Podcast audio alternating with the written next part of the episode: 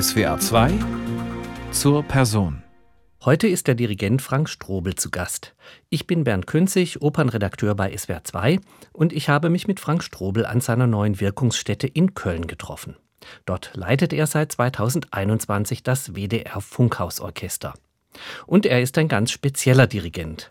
Sein Repertoire ist nicht das der üblichen klassischen Orchesterliteratur, sondern die Filmmusik. Seit mehr als 30 Jahren ist er der Spezialist für die musikalische Begleitung von Stummfilmen, live im Konzertsaal und auch mit Einspielungen für TV-Übertragungen. Der Weg zur Filmmusik ist für den 1966 in München geborenen Dirigenten fast schon familial vorgeprägt. Ich bin ja in München aufgewachsen und meine Eltern waren im Medienbereich tätig. Meine Mutter ist noch immer Filmjournalistin und mein Vater war Medienwissenschaftler und sie sind aber dann sehr schnell in die Praxis gegangen, weil sie sich sehr intensiv mit dem Kinder- und Jugendfilm auseinandergesetzt haben. Und im Zuge dessen gab es auch eine Initiative, das Kino im Olympiadorf zu reaktivieren. Das war das Olympiakino zur Zeiten der Olympiade 72 und als ein als einen Kulturort zu etablieren, in dem auch wieder Filme gezeigt werden sollten. Und sie haben sich da sehr eingesetzt, dass es dort ein sehr anspruchsvolles Programm für Kinder und Jugendliche gibt. Und in diesem Kino bin ich quasi aufgewachsen. Also das heißt, ich hab, bin natürlich häufig dorthin gegangen, war aber auch mit meinen Eltern in allen möglichen Kinos in München.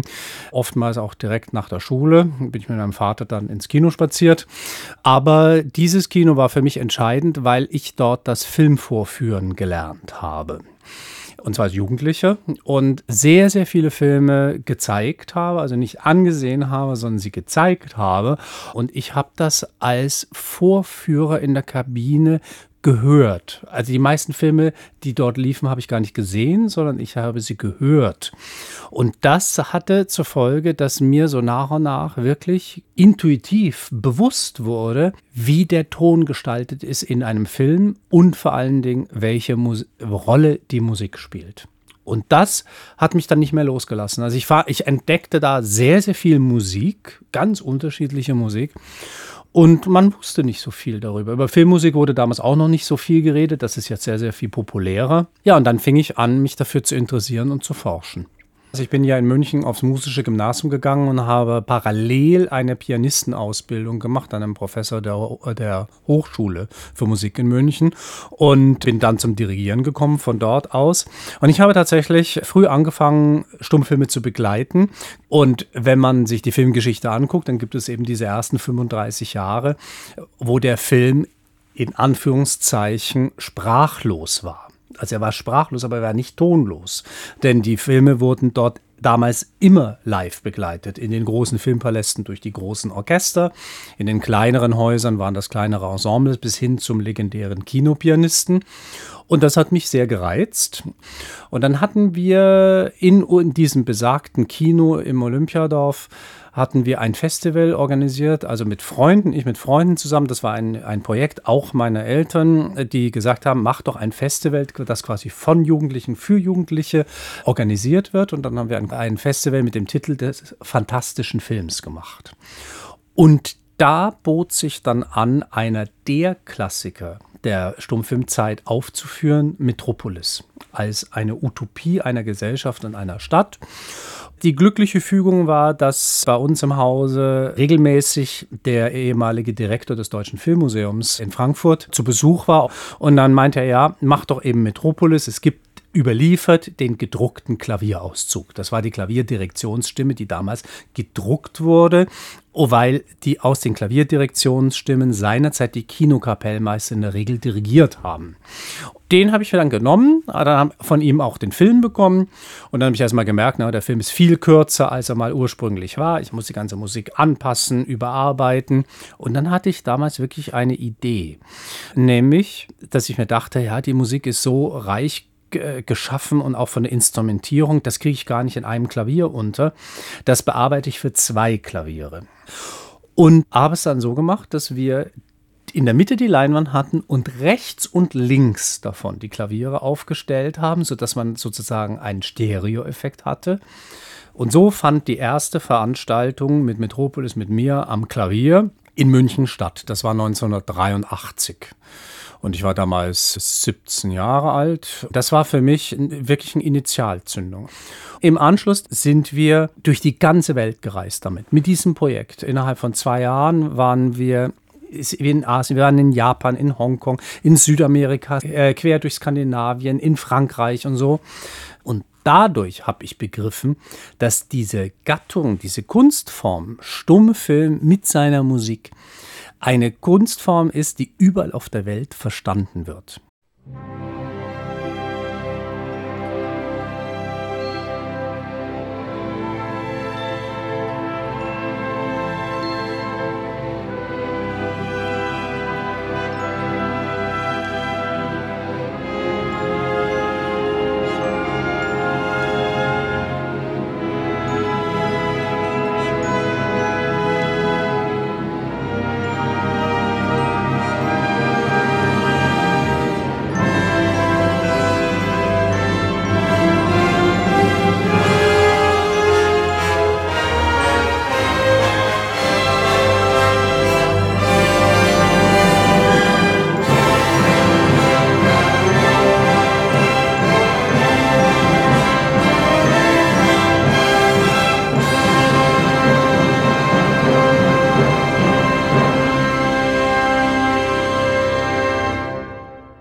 Frühe Begegnung mit Fritz Langs Meisterwerk Metropolis war nicht nur prägend, sondern hat über lange Jahre hinweg zur Rekonstruktion dieses arg gebeutelten, mehrfach gekürzten und geschnittenen Films geführt.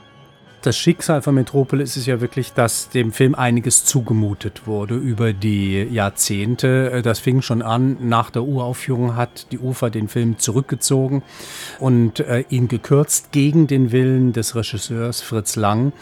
Aber es gab auch die Zensur, die in den Film eingegriffen hat. Dann während des, der Zeit des Nationalsozialismus hat man den Film noch einmal zensiert, hat äh, vor allen Dingen die, ja, ich will mal sagen, linksrevolutionären Momente dieses Films abgemeldet oder überhaupt ganz herausgenommen. Das heißt, der Film hat sich sehr, sehr äh, oft stark verändert und nicht nur indem man einfach Sachen herausgenommen hat, sondern man musste dann eben auch gewisse Szenen umstellen oder so, weil sie dann nicht mehr funktioniert haben.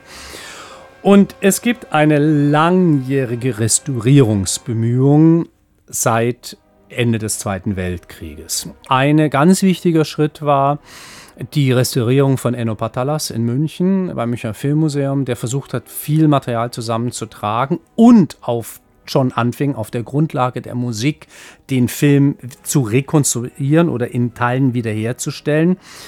Dazu muss man sagen, dass die Musik für uns ein enormes Dokument ist, weil es das Dokument der Uraufführung ist. Und dadurch, dass der Komponist Gottfried Huppertz A sehr viele Synchronpunkte in die Partitur geschrieben hat, also kurze Beschreibungen dessen, was im Film passiert, und zwar immer sehr genau positioniert an der Stelle, wo es in der Musik erscheinen sollte, und weil die Musik auch einen sehr gestischen Charakter hat, äh, kann man sehr viel aus der Musik heraus analysieren und auf den Film oder das, was da passieren müsste, übertragen. Und so gab es immer wieder Restaurierungsbemühungen. Ich habe ähm, mich mit Metropolis ja seit 87 beschäftigt. Ich habe insgesamt sieben verschiedene Fassungen in der Hand gehabt dieses Filmes. Und äh, dann gab es im Jahre 2000 äh, die große digitale Restaurierung des Films. Also das erste Mal, dass der Film wirklich digital restauriert wurde. Die ganzen Schäden, die im Bildmaterial waren, also mal etwas äh, verbessert hatte. Und dann dachten wir alles so, das war's. Es gab immer ein Wermutstropfen, weil der Film immer noch nicht vollständig war. Wir wussten, es fehlt ungefähr eine halbe Stunde. Das ist sehr, sehr viel. Und die galt für uns alle immer als komplett verloren.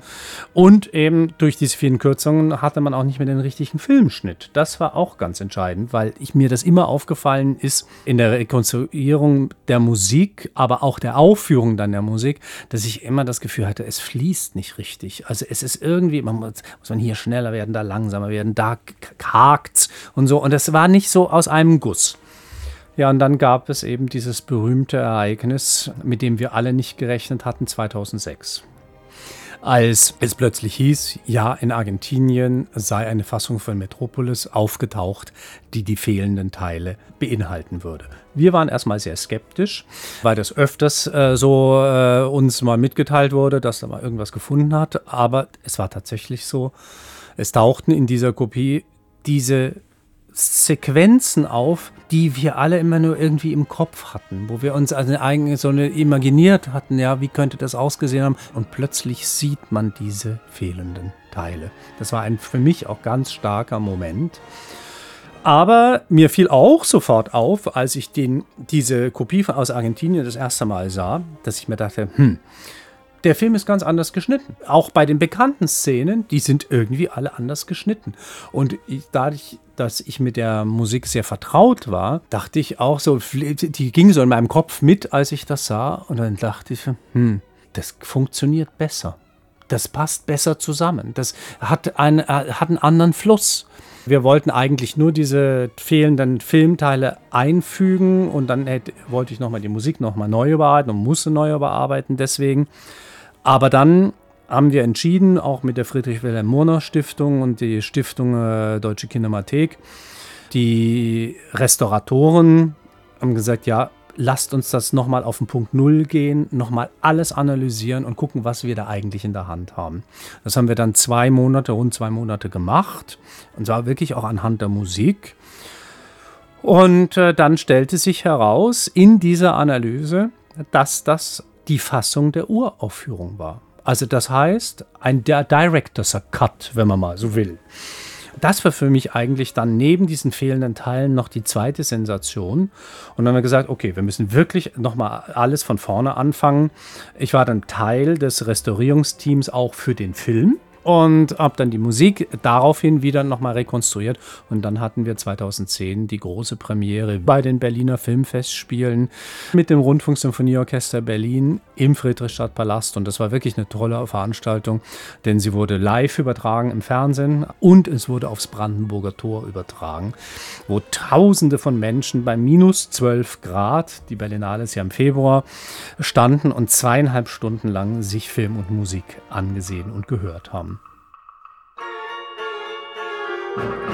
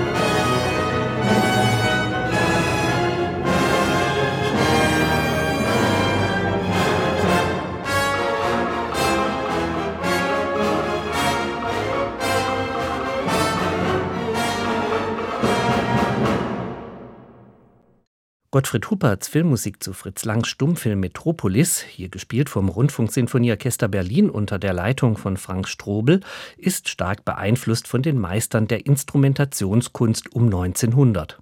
Es ist viel Richard Strauss oder Franz Schreker zu hören, aber auch der Einfluss von Richard Wagners Leitmotivtechnik ist erkennbar. Huppert selbst war als ausgebildeter Sänger mit der Welt der Oper bestens vertraut. Betrachtet man das Kino im Sinne eines Gesamtkunstwerks aus Bild, Schauspiel, Erzählung und ausmalender Musik einmal als Erben der Oper des 19. Jahrhunderts, dann verwundert es auch nicht weiter, dass Frank Strobel als Filmmusikdirigent sich gleichfalls für die Oper begeistert. Und auch dort interessiert ihn das scheinbar randständige, oft sträflich vernachlässigte und durch die historischen Ereignisse verdrängte. Franz Schrekers Erstling Flammen hat er in einer Fassung für kleines Orchester eingespielt. Wenn man jetzt von der Stummfilmzeit angeht, für mich ist es schon auch wie eine Oper. Und ich glaube auch, also vielleicht ist das eine etwas hochgestellte These, aber ich glaube, hätte Richard Wagner Jahrzehnte später gelebt, hätte er sein Gesamtkunstwerk im Film vollbracht. Seine musikalische Sprache ist eine Sprache, die in der Stummfilmzeit und auch heute immer noch gültig ist in der Filmmusik. Die Leitmotivtechnik, das Ausleuchten äh, von Persönlichkeiten, von Figuren, die dramaturgische Funktion von Musik in der Erzählung der Geschichte. All diese Dinge, die Richard Wagner wirklich so per, auch perfekt entwickelt hatte, die sind heute im Film immer noch gültig.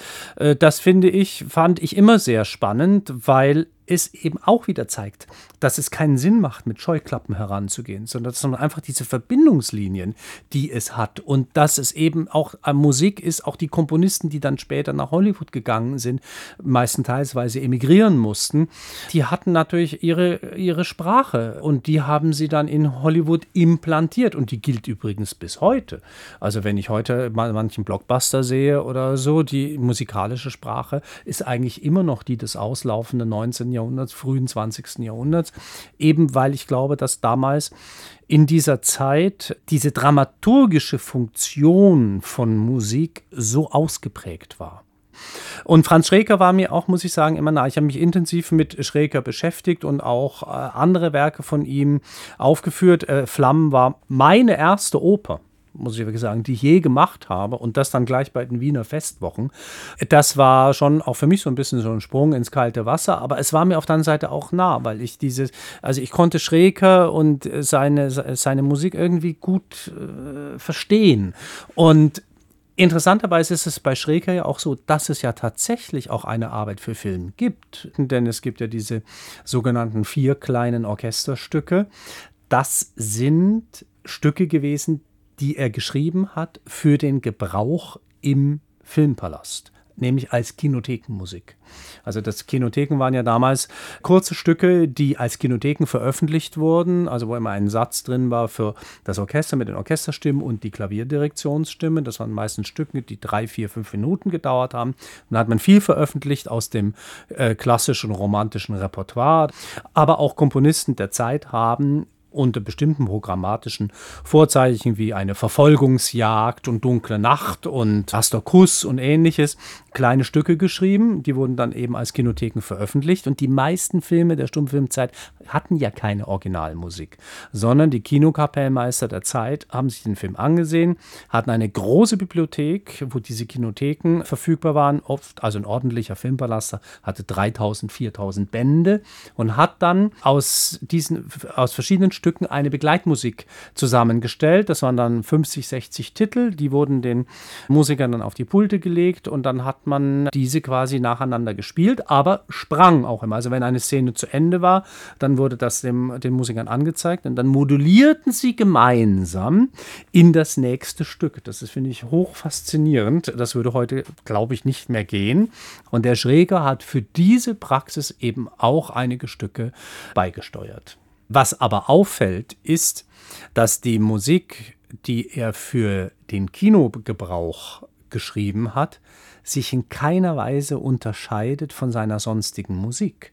Und das finde ich das Entscheidende, denn das haben wir bei allen anderen Komponisten auch nicht. Die haben ihren Personalstil und mit diesem Personalstil schreiben sie ebenso, wie sie für die Opern, für den Konzertsaal und fürs Streichquartett schreiben, eben auch für das Kino.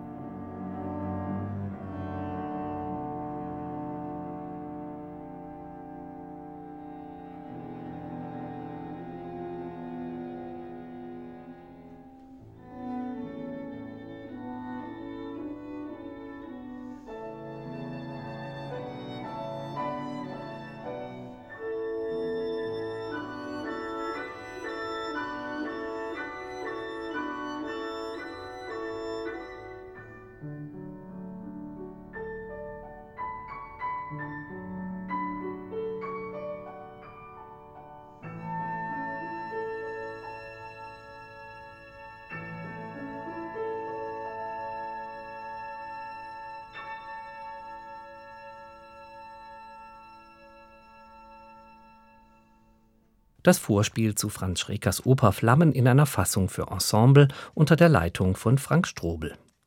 Seine besondere Liebe gilt einem Komponisten, der zumeist als Epigone Richard Wagners im Bereich der Märchenoper angesehen wird. Es ist der einzige Sohn des Bayreuther Meisters Siegfried Wagner.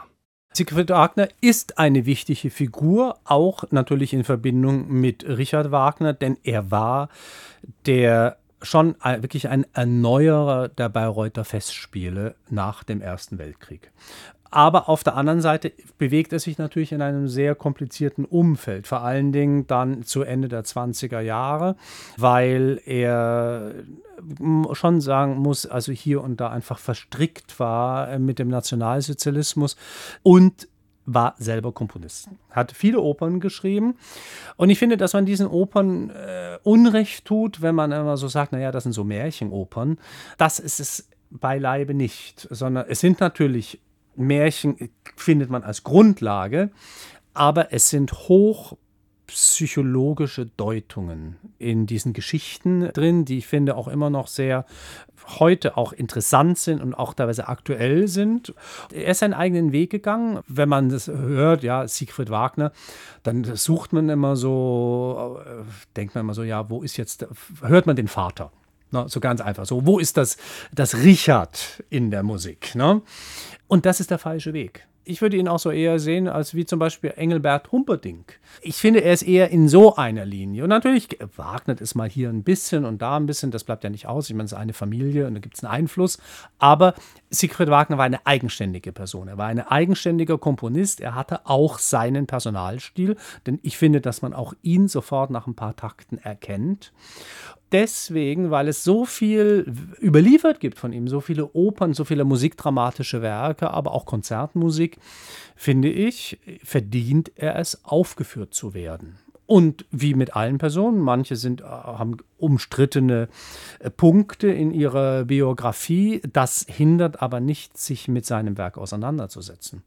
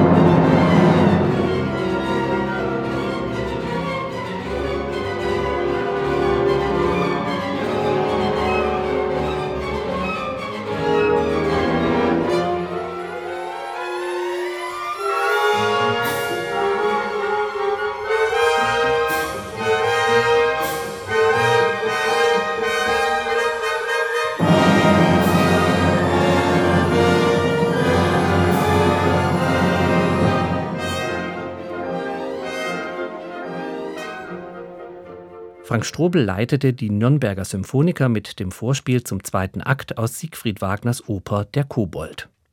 Oper ist eine eigenständige musikalische Form und Gattung. So einfach lässt sich das von der Filmmusik nicht sagen. Zumeist gilt sie vielen als sekundäres Beiwerk, das keine Autonomität für sich in Anspruch nehmen könne, schon gar nicht im Konzertsaal. Frank Strobel sieht das fast schon naturgemäß anders. Also das ist ja meine grundsätzliche Erfahrung, die auch für Tonfilmmusik gilt, aber natürlich auch für Stummfilmmusik, dass diese Musik auch weitestgehend autonom funktioniert. Viel Musik, gerade der Stummfilmzeit, lässt dieses Kino im Kopf entstehen. Und äh, das kann man sich unglaublich gut auch so anhören. Ich finde, das funktioniert gut. Auch diese vielen Konzerte, die wir jetzt haben mit Filmmusik, die im Konzertsaal präsentiert werden.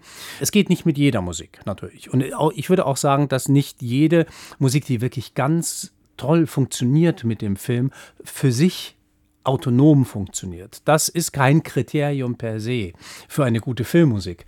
Also ich meine, wenn ich jetzt auch an die Klassiker der in Hollywood denke, erste Generation der Komponisten Korngold, Max Steiner, Franz Waxman und auch Bernard Herrmann später, das sind alles Kompositionen, die man wunderbar im Konzert spielen kann. Filmmusik als angewandte Begleitung aktueller Filmproduktionen realisiert Frank Strobel dutzendfach bis 1998 als Leiter des Deutschen Filmorchesters Babelsberg. Also ich habe im Laufe meines Lebens sehr, sehr viele Filme eingespielt, also aktuelle Filme eingespielt und gerade natürlich in meiner Funktion als Chefdirigent des Deutschen Filmorchesters Babelsberg. Also der klassische Produktionsprozess ist ja so, dass auch die Komponisten eigentlich erst in einem relativ späten Zeitpunkt des Produktionsgeschehens dazukommen. Der Film ist dann schon gedreht, geschnitten, war schon meistenteils in der Postproduktion und dann kommt noch die Musik dazu. Und dafür wird in der Regel ein Layout erstellt für den Regisseur und den Produzenten und die Redakteure und so, wo man das alles dann auch hören kann. Und das wird dann irgendwann abgesegnet, viel diskutiert, verworfen, neu gemacht, verändert und dann abgesegnet. Und dann wird aus diesem Layout wird quasi das Orchestermaterial gemacht und wir gehen dann ins Studio und spielen dann diese Musik eins zu eins ein. Das heißt, von der dramaturgischen Vorgehensweise ändert sich nicht mehr viel. Aber es gibt auch andere Fälle. Also das heißt, wo Komponist und Regisseur eng zusammenarbeiten, also auch schon in der Drehbuchentwicklung. Äh, das habe ich in einer gewissen Weise immer bedauert, weil ich finde, dass man könnte mit Musik manchmal auch noch mehr tun und mehr erreichen, aber das ist verschiedenen Gesetzen geschuldet. Wenn er bei seiner Arbeit mit dem Deutschen Filmorchester Babelsberg oft nicht direkt mit den Komponisten oder Regisseuren zusammenarbeitete, einem Komponisten fühlt er sich aber besonders verpflichtet. Und das ist der Deutsch-Russe Alfred Schnittke, berühmt geworden in den 1980er Jahren für seine sogenannte Polystilistik. Aber auch in diesem Fall ist das wichtigste musikalische Kommunikationsmittel der Film und das Kino.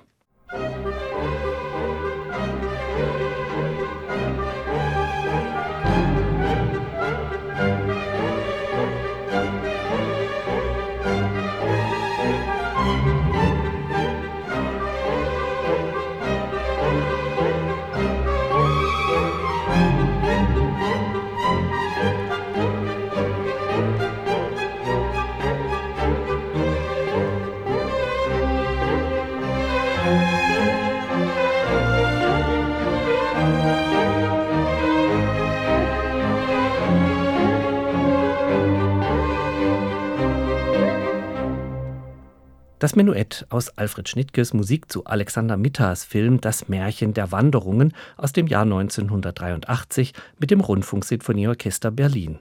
Es dirigierte Frank Strobel. Ich bin auf Alfred Schnittke aufmerksam geworden in den 80er Jahren auf zweierlei Wege. Der eine Weg war, ich bin ja in München aufgewachsen und es, er wurde in den 80er Jahren, wie in vielen anderen Städten auch, in München sehr viel gespielt. Und es gab einmal eine Uraufführung von Alfred Schnittkes ersten Cellokonzert in München mit der Nathalie Gutmann und dem Münchner Philharmonikern. Und da war ich dabei. Und das hat mich, muss ich wirklich sagen, umgeworfen. Das ist ein unglaubliches Werk. Das war so eine der Initialzündungen. Und dann gab es eine zweite äh, Initialzündung, so relativ in der zeitlichen Nähe. Das war wieder im heimischen Kino, denn da gab es ein Festival des sowjetischen Kinder- und Jugendfilms. Und in diesem Programm lief ein Film von Alexander Mitter, Märchen der Wanderungen. Und ich habe den vorgeführt. Und ich hörte diesen Film und hörte diese Musik in dem Film und war wirklich vom Donner gerührt und dachte mir, mein Gott, was ist das denn für eine Musik?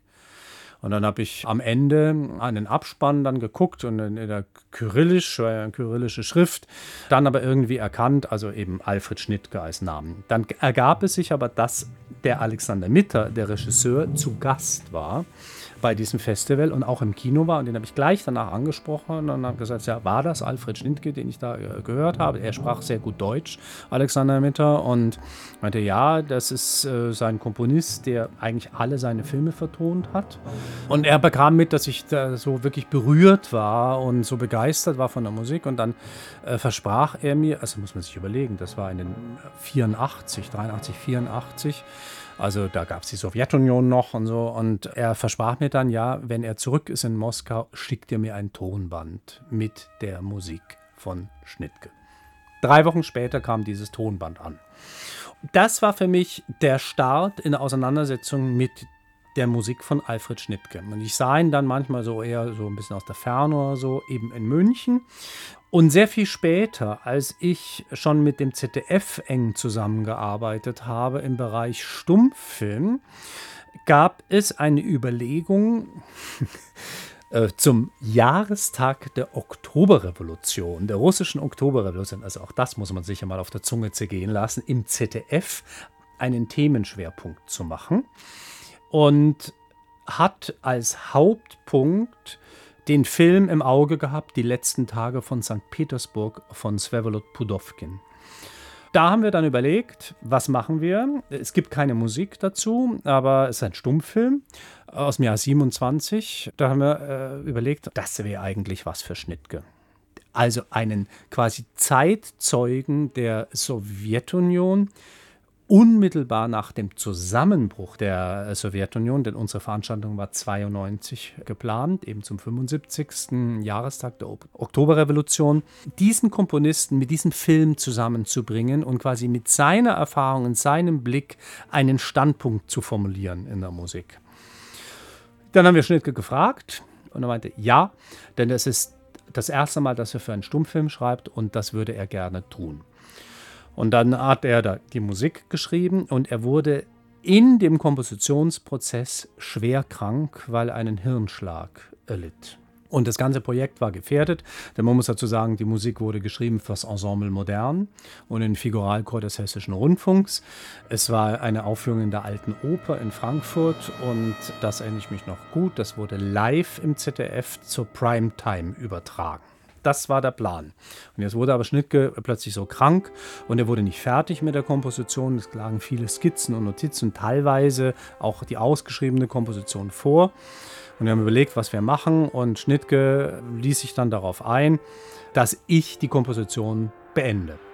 Und das war der Beginn einer ganz engen Partnerschaft, was jetzt seine musikalischen Werke angeht oder diese musikalische Zusammenarbeit mit ihm. Ich habe dann einige Uraufführungen von ihm noch dirigiert aber auch eine sehr persönliche Beziehung, weil das war, glaube ich, ein ganz besonderer Moment. Ich meine, wir waren zwei verschiedene Generationen. Er hat sich auch auf mich eingelassen. Also das ist, ich meine, für so einen Komponisten zu sagen, beende mein Werk, das ist auch für mich eine unglaubliche Verantwortung gewesen. Und wir haben da einfach zueinander gefunden. Durch den Hirnschlag hatte er ein anderes Zeitgefühl.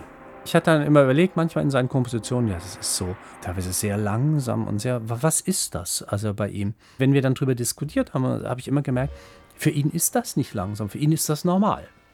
Dieses wirklich andere Tempo, diese andere Tempoempfindung, diesen Film eine Form gegeben hat, also eine, auch eine Schwere und eine Langsamkeit oder so, die das Thema des Films eigentlich hinterfragt hat.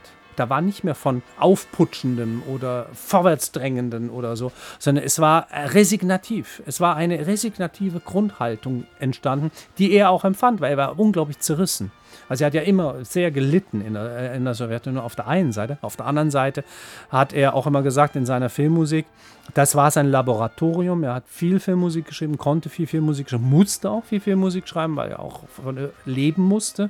Aber er hat das mit großer Überzeugung gemacht und er, er meinte auch auch immer, dass die, die Arbeit mit der Filmmusik hat seinen Stil kreiert, seinen Kompositionsstil. Auch der, der Stil der Polystilistik ist im Film entstanden. Also man sieht eine enorme Prägung und natürlich diese unglaubliche Lust, stilistisch sich überall zu bewegen. Diese Leichtigkeit, die er da im Umgang hatte, die hat er, glaube ich, auch beim Film gelernt. Ja, und so kam bei ihm der Gedanke, durch diese Beschäftigung mit diesem Stummfilm wieder sich mit seiner Filmmusik zu beschäftigen. Also er stand immer ganz klar dazu, dass er, er hat 60 Filme vertont. Das muss man bedenken. Das ist ein unge ungeheures Schaffen und fing wieder an, neue Filmmusik zu schreiben. Die, der nächste Film, den ich dann auch eingespielt habe mit den Moskauer Philharmonikern, war Bulgakows äh, Verfilmung von Meister und Margarita. Und er kam aber auch auf die Idee, dass diese Musik, die er für den Film geschrieben hat über die Jahrzehnte, dass es da sehr viel äh, Musik gibt, die ihm wichtig war, wo er sagte, das ist große Musik und eigentlich würde er das gerne in den Konzertsaal bringen. Und dann haben wir angefangen, gemeinsam angefangen, seine Manuskripte in die Hand zu nehmen und zu sehen, was kann man da verwenden, wie kann man die Musik neu bauen, denn wenn man sie transferiert von einer quasi funktionalen Musik, Filmmusik, in ein Konzertwerk muss man sich eine Gedanken machen über die Form. So haben wir angefangen, gemeinsam Konzertsuiten zu entwickeln und zu schreiben aus seinen Manuskripten der Filmmusik. Und er wurde ja dann immer kränker, muss man sagen. Und er hat dann aber gesagt, ja, das ist, ich möchte, dass du das weitermachst, auch nach meinem Tod. Und das ist mir eine Verpflichtung bis heute.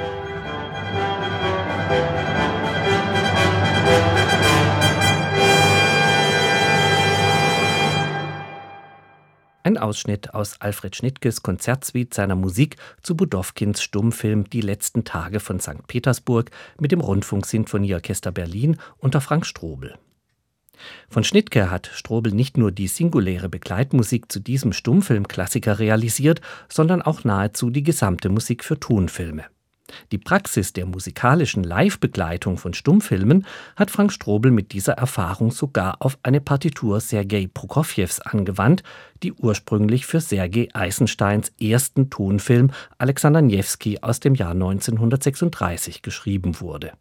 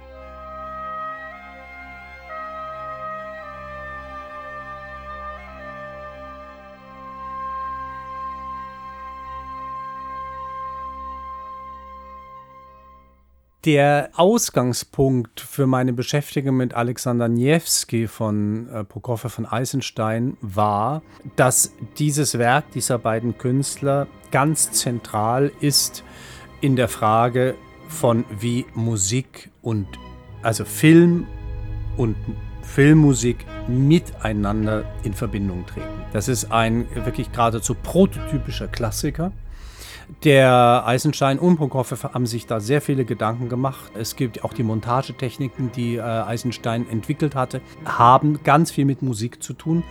Und das war revolutionär. Und das ist auch ein Beispiel, das auch jetzt in der dann folgenden äh, Filmgeschichte, also ab 36, der Film war ja 36, 37 entstanden, hat er die Filmgeschichte enorm beeinflusst. Die, auch die Regisseure, die auch die Schnittmeister, also die ganzen Cutter hat sehr, sehr stark äh, beeinflusst.